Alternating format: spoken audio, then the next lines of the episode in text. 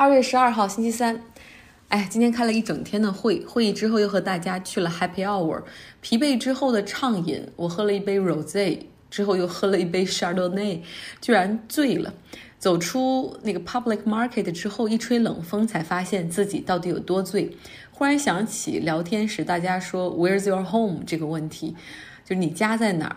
悲从中来，在美国我是外国人。那想到之前在北京，我也是外地人，而那个遥远的家乡哈尔滨，我离开已经太久太久，久到已经没有办法回去，久到已经对那个城市所有的记忆都停留在二十一世纪之前，久到找不到自己之前的家，因为那个地方现在已经新建了很多建筑，我已经完全不认识了。我知道自己的根在那儿，但是。那里的亲朋好友却不这样认为，他们认为我已经不属于那儿了。所以，究竟家是哪里呢？我相信这个问题在疫情之下，当大家有更长的时间停在家乡里，不被工作的事情所打扰，与父母多相处，回到了上大学之前的阶段，可能都有更多的感触吧。一个家在武汉、工作在北京的朋友告诉我说，疫情让他变得更加的佛系。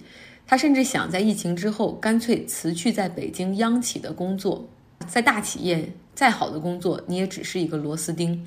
他想回到家乡和父母亲朋好友离得更近一些，因为到头来一家人平平安安在一起相守相伴，这才对他来说是最重要的事情，远胜过人在异乡升职加薪，在北京立住脚跟这些浮云。好吧，来说今天的新闻内容。美国 New Hampshire 州总统初选结果落幕，因为是传统的计票方式，所以结果出来的比较迅速。Bernie Sanders 获胜，选票支持率排名第二的是 Pete Buttigieg。记得英国 BBC 四台，他用 Pete Buttigieg 开了个玩笑，他说：“我想到这个 Pete What，这个人肯定赢不了大选，因为他的名字我们都读不出来。”但是他在这儿表现还是很不错的。当然，这也是一个很小的州了。那排在第三名的是那个比较 moderate 民主党人那位女性 Amy Klobuchar。沃伦排在第四，拜登仅排名第五。很多选民呃支持桑德斯是从2016年就开始的。四年前，Bernie Sanders 在民主党的初选在 New Hampshire 击败了希拉里·克林顿。所以说，和四年前基本上一样，Bernie Sanders 在 New Hampshire 获胜。他的大学生群体内的支持率尤其的高，因为他有一条政策，就是要给大学生免除所有的贷款。那大学生当然很支持他了。沃伦当然也有这样的政策，但是伯尼桑德斯他是从四年前就开始说要给大学生减免学费，学费太贵了。他的信息非常的 consistent，就非常持续的统一在传递，所以说很多人的支持是从四年前一直延续到现在。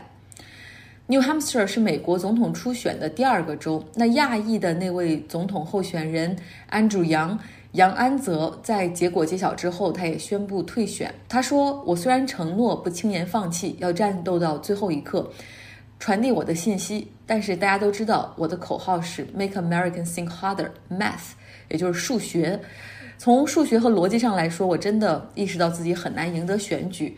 我也不希望再就是浪费这些给我捐款人的这些钱了。能够得到你们的支持，是我毕生的荣幸。杨安泽其实他非常了不起，能够走到现在这一步，没有任何的政治经验和背景。他是 entrepreneur 出身，也就是创业家，做的也不是那么高级的这种 tech 的创业，他做的是考试补习软件和网站。那在卖掉创业项目开 out 之后，他成立了一个 foundation，去帮助创业者去解决创业的问题、就业的问题。那他竞选的口号是要给美国每个人每个月一千美元的基本工资，因为啊，随着人工智能和机器人的发展，最终一定会有很多人丢掉工作。那如果有这个基本工资的保障，大家可以更多的去未雨绸缪，去寻找培训以及新的就业方向。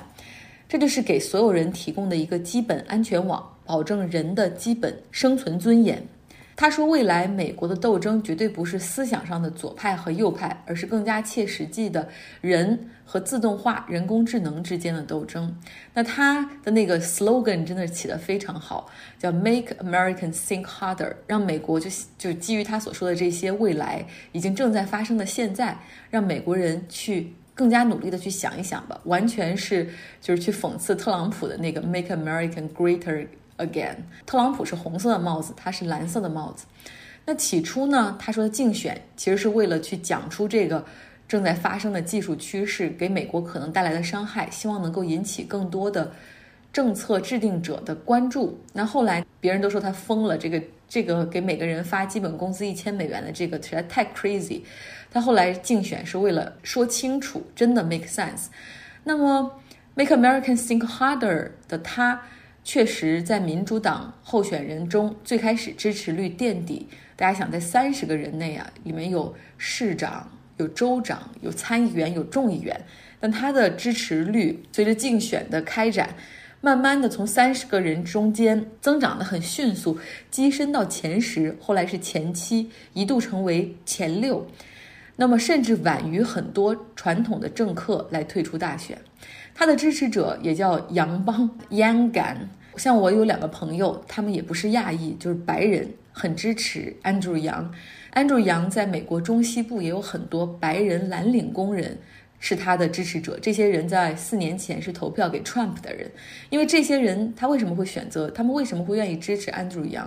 因为这些人已经看到了，就算特朗普通过政策让制造业回流美国，这些大企业都可以回到美国建工厂，但是即便建了工厂，大部分的岗位也是自动化。如果想重新回到美国六十到八十年代的那种制造业，大繁荣的阶段似乎已经没有可能了。这个时候，人们需要这份基本的工资来保持生活的尊严，同时有了这份安全网，可以寻找工作和新的技能方向。所以，Andrew 杨他虽然退出了，但是他留给美国所思考的问题以及所引发的讨论，可能会让民主党后面的竞选来获益。来继续说说德国吧。德国政坛由极右翼政党 AFD。另类选择党所掀起的地震还在继续。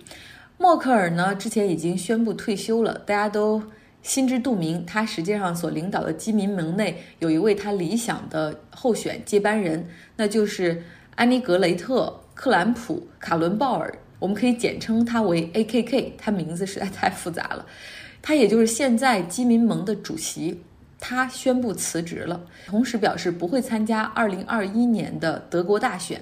默克尔是在二零一八年的时候宣布不再争取连任，也不会参加这个基民盟内的党内选举。他之前是做基民盟的主席，长达十八年之久。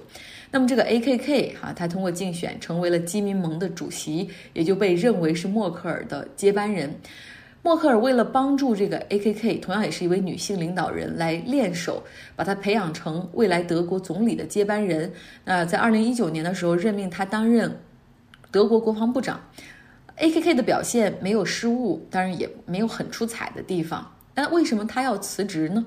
还是要跟这个德国另类选择党 A.F.D. 有关。在上一期的时候，我们讲了德国很复杂的那个东部州图林根大选所导致。极右翼政党 AFD 成为州议会的第二大党，那这也是对德国战后反纳粹浪潮的一次打击。同时，这个党在议会、在州议会的组阁和州长投票中兴风作浪，去扰乱这个局势。AKK 他作为基民盟的领导人，然后多次和基民盟在图林根州的。这个议会成员强调说，作为立党的准则，有一条红线，你们绝对不能跨过，就是不允许你们去和法西斯的政党一起投票。尽管三令五申，但还是有多位基民盟的州议员不听领导，然后去跟着这个 AFD 去投了票。其实显然啊，AKK 基民盟党内的这种 leadership 领导力也受到了质疑和当头棒喝，所以他宣布辞职了。那么，德国政坛，尤其是在两德统一之后，一直是以稳定著称。那现在所面临的这些不确定性，尤其是会不会在二零二一年德国大选的时候爆发，而那次大选又会把德国带到哪个方向呢？这也是我这两天心中一直萦绕的一个问号。像我们今天正好有一个客户从德国来，然后他是从德国汉堡来，他老家正好就是前东德的地区，所以今天中午吃饭的时候，哎呀，我实在是忍不住了，就大家除了聊业务、聊项目之后，我就聊了聊那个大忌，就是政治。想问问他对现在的一些感受，然后没想到他对政治也很关注。他说他看报纸读这些新闻，他说民粹 （populism, nationalism） 就这种国家主义兴起的时候，德国向右转是有一定的道理的。但是他说他不能接受的是 AFD。德国另类选择党是明显的一个极右翼和法西斯政党，居然可以获得如此多的支持和投票，这对于他来说是不可接受的。同时，他说这对德国来说是非常非常危险的一件事情。回到美国，特朗普政府提交了一份财政计划，预算是四点八万亿美元，亮点在于它降低了。美国政府在福利上的支出，包括学生贷款的补助、住房补贴、食物券，覆盖低收入群体的医疗保险 （Medicare）。同时呢，它降低了另外一个类别，就是对美国环保署的财政支持，把他们的预算砍掉百分之二十。有人说了，美国经济这么好，为什么还在收紧呢？要削减公共福利的开支？那是因为特朗普推推行了那个减税政策，大家还记得吗？更多的是惠及美国的富人，因为他的逻辑是，只有给富人和大企业减税，这些人和企业才会才会更加的加大对经济投资的力度，会带动更多的更多的就业。而我们实际上看到的是，减税的很多的利润最终去向是提升了股价，最终是股东受了益。那另外呢，美国财政特朗普是希望在军事，然后重返太空的这个计划上，以及边控管制来增加支出。所以大家看到了吗？到底就是什么是民粹的时代？就是过去可能民主党和共和党的支持者，大家很多人都是在 middle ground，在这个中间地带，就是嗯，因为这两个党的政策可能。差别也不会很大。克林顿的时代，他的很多政策其实很多共和党人也是可以支持的。但是民粹的时代，其实说白了就是 polarize politics，就是两极分化的政治越来越严重。所以大家看到特朗普带领下的共和党更加的偏右了。你看要削减福利制度，而像民主党呢，而他们变得会更加的。偏左，Bernie Sanders 已经连续在两个州的初选内表现得非常的好，第一次是排第二，这次排第一。而 Bernie Sanders 他自称自己是一位 Democratic Socialism 民主党的社会主义候选人，所以他称为自己是一个 Socialism。所以这就是民粹时代的政治两极分化。上一次我们也说了，德国在这个时候也是前西德地区的人更加的那种反纳粹的浪潮，更加希望融入欧盟；而前东德方面呢，则认为欧盟甚至比冷战时苏联对他们还要危险。最后想说两句奥斯卡。之前说这个奥斯卡的提名名单太过白人男性了，提名的好多的影片《小丑》《一九一七》《爱尔兰人》《好莱坞往事》都是讲男人的电影哈。结果呢，这个韩国的影片《寄生虫》获得了最佳影片奖，那也是九十二年奥斯卡历史以来第一部有非英语电影来染指，这也一下子让这种奥斯卡 too white too male，呃这样的讨论和批评戛然而止。寄生虫我非常的喜欢，它在北美上映的时候，我也去电影院看了。